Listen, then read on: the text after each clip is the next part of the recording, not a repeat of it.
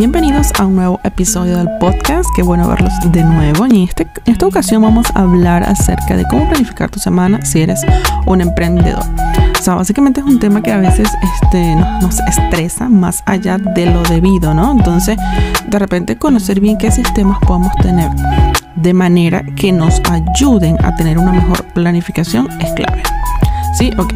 Primero que nada, tenemos que ir como que un paso más allá, ¿sí? No es que esta semana voy a planificar el contenido eh, de mañana. No, la idea es empezar a al menos tener de margen mínimo una semana. Es decir, el día de hoy domingo voy a planificar o a tener todo ya listo y planificado hasta el domingo de la semana que viene. De manera que estoy cómoda en la semana. Lo ideal o esas personas que son súper, súper top y organizadas en el área de, de esto, después de lo que es la planificación, pueden planificar hasta con meses de anticipación las tareas, este, las actividades a hacer y todo eso, ¿no? Pero si estás empezando, creo que con una semana por delante vas súper, súper bien. Lo otro, ser realista. O sea, la idea no es decir que, mira, para el miércoles voy a tener listo tal presentación. Cuando tú sabes que de repente vas a tener una serie de trabajos el lunes y martes y no te va a dar tiempo de tenerla lista.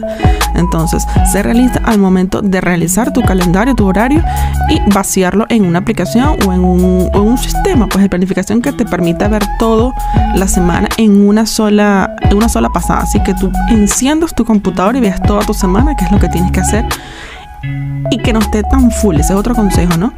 Porque a veces sentimos como que tenemos muchas cosas que hacer, entonces viene lo que llamamos parálisis por análisis y no es lo que queremos.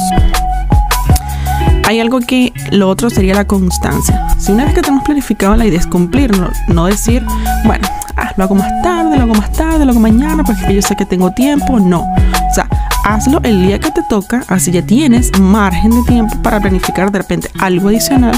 O si te sale algo adicional, pues ya tienes tiempo de sobra para hacerlo.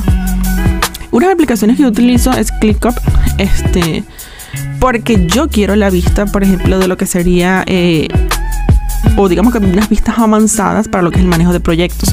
Sin embargo, hay otras aplicaciones súper, súper top para lo que es planificación. Por ejemplo, yo amo a Todoist, amo también Notion. Creo que esas son las tres así como más claves, pero cada una las utilizo de acuerdo a algo.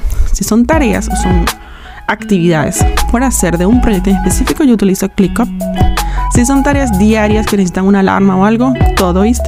Y si es contenido que yo necesito organizar en, en por categorías de, de, pilar de contenido o, o, personalizar las tablas de filtros y las vistas, yo utilizo Notion. O sea, yo creo que cada uno tiene lo suyo.